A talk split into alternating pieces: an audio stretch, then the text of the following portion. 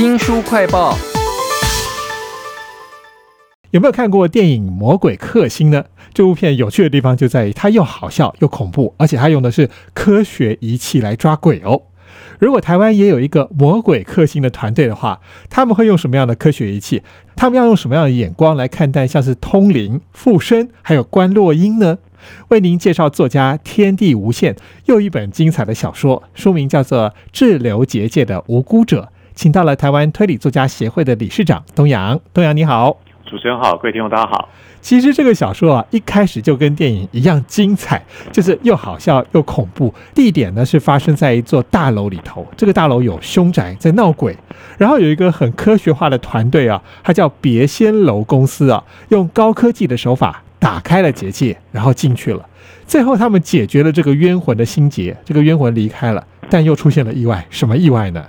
好，我先从头讲一次这个故事的来源。这个闹鬼故事是发生在新北市有一栋叫做莱茵天下的地方。哈，那闹鬼了。闹鬼原因是因为三年前曾经发生过一个非常凶残的那个杀人案件，是一个男子杀害了女保险业务员，那从此变成凶宅啦。不时会在凌晨的时候发现那种鬼哭的现象，所以屋主跟管委会就找了各路的高人来解决。好，其中一个高人呢，一个单位就叫别仙楼公司啊。那这间公司呢，是一位在大学开设结界概论的讲师，叫吴可盼，好，绰号叫吴批。他会主张用科学方法来驱鬼，所以他率领的队员进入凶宅，然后进入到了结界之后呢，那其中一个队员呢，叫做赵维之，是一个女孩子，出来之后觉得整个人怪怪的，发现说，哎，她的肉体被另外一个灵体给占领了，然后结果性情大变，哦，他会口出秽言啊，然后力大无穷，而且对科技产品好像很很不熟，最后还揍了她男朋友之后，领款落跑。有一点恐怖的趣味点在里面。这个自留结界的无辜者啊，既然这个女主角赵维之，她身体里面那个灵魂看起来可能不是原来的人了，赵维之的灵魂到哪去了呢？小说一开始就告诉你说，她被困在结界当中，她这个结界。好特别哦！就他想要走出房间的时候，那空间会突然瞬间扭转一百八十度，使得他明明是走出去，但是又走进来了。那这个结界的空间设定啊，写的好巨细迷又很合理，我觉得他写的真的非常好。那么，由我们介绍一下它的设定呢？好，结界它其实是一个在描述说人的肉身死亡之后，他的灵体会进入一个轮回系统。而这轮回系统呢，就是在一个跟人间处于不同次元的地方，而这结界空间呢，是阳世间的人是没办法进去的。但是呢，透过无批的科学方法，他发现到说，哎，我们可以透过一些特殊的仪式，穿着那种太空衣进去。进去之后呢，还很特别，他会重力颠倒，就是上下颠倒的摔了进去之后，然后进到那个世界当中呢，我们就会去寻找说，哎，里面灵体到底发生什么事情呢？我就拿赵维志的例子来说吧，赵维之的灵。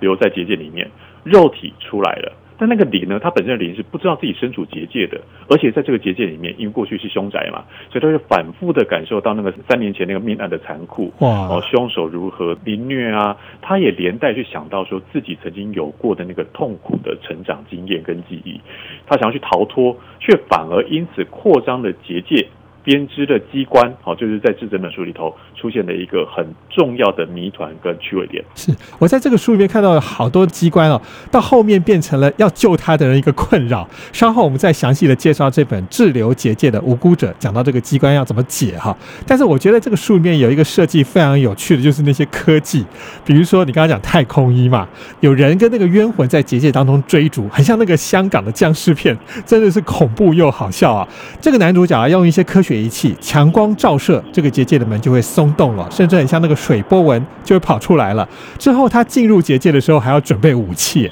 到底有哪些很有趣的道具呢？为我们介绍一下。刚刚主持人讲的非常活灵活现，而且那种很有视觉感。不过呢，这一切其实所谓的科学抓鬼除灵哈，这还是小说设定哈，大家不要那么当真。那阅读小说这样的一个乐趣呢，就因为这样的设定还有规则而产生的娱乐效果。甚至娱乐效果呢，就会产生出有一些哎。奇特的道具，比如说穿的太空衣进到的结界里面非常寒冷哈，那个零下几十度的，它必须要用紫外线啊紫外灯去开设阳道哦，人走在其中才不会被那些呃那个世界的奇奇怪怪东西给缠上。然后进去之后呢，它有时间限制哦，最好十五分钟内，最多不能超过二十分钟，就一定要离开。那进去又没有计时器啊，所以他在人间阳间的地方去烧那个三彩香，会有不同颜色的烟雾，它会进入到那个结界世界当中，当成是一个计时的工具。那如果真的遇到恶灵的话，它会喷那种。荧光粉喷发器，好来驱逐恶灵，非常的厉害。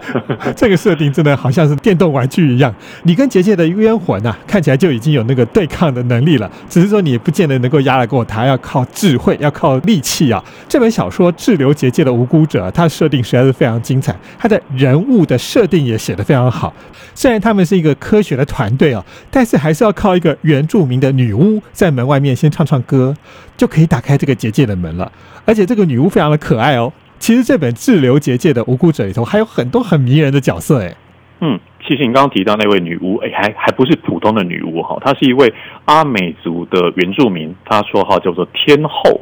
她可以利用她的歌声去打开结界的通道，这可不是一般人能够做到的事情哦。她也可以守护小队的安危，虽然她有点贪财哦，又爱吃男生的豆腐，可是里面的其他角色，像比如说领头的吴批之外，他的老婆过去是他的学生哦，也是他的最佳助手，而且还可以驾驭吴丕的脾气。那有一个呢，刚刚讲那个他的小队队员被遗留在结界里面的赵维之，诶，她男朋友哈，故事一开始的时候被他暴打一顿的男朋友叫做魏怀，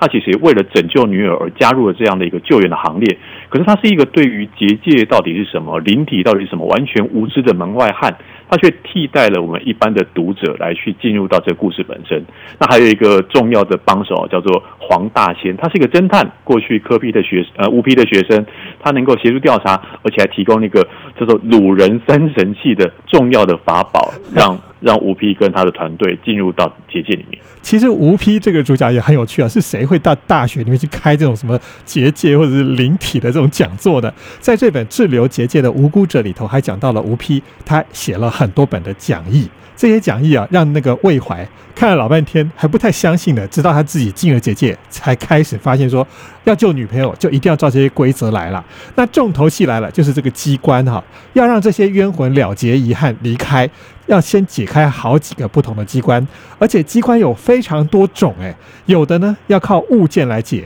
有的要靠声音来解，那还有哪一些很有趣的机关要怎么解呢？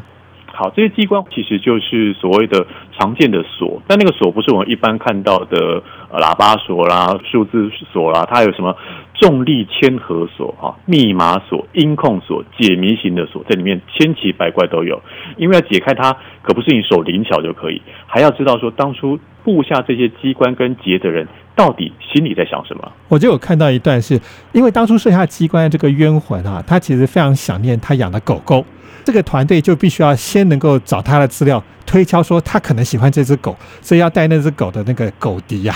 是发出适当的声音，对了频率才能够解开这样的结。没错，这个机关叫做遗憾机关，就是这些呃怨灵冤魂，他们可能还有对于杨氏舍不得的，哈，比如说像对狗狗啦、对亲人呐、对谁，但那个舍不得的心情，所以你要对症下药。过程其实就是一个推理的过程，必须让留在阳间的这样的一个遗憾小队哈，这样的一个别仙楼公司，他们可不是用那种道士做法下符咒什么的，用那种暴力的手段，他用科学的方法让这些怨灵能够安心的离开。其实啊，遗憾是这本小说非常重要的主轴。那在阳世间呢，这些每一个主角，他们背后也都有很多的心结。好，我这边就描述一下，男主角是吴丕。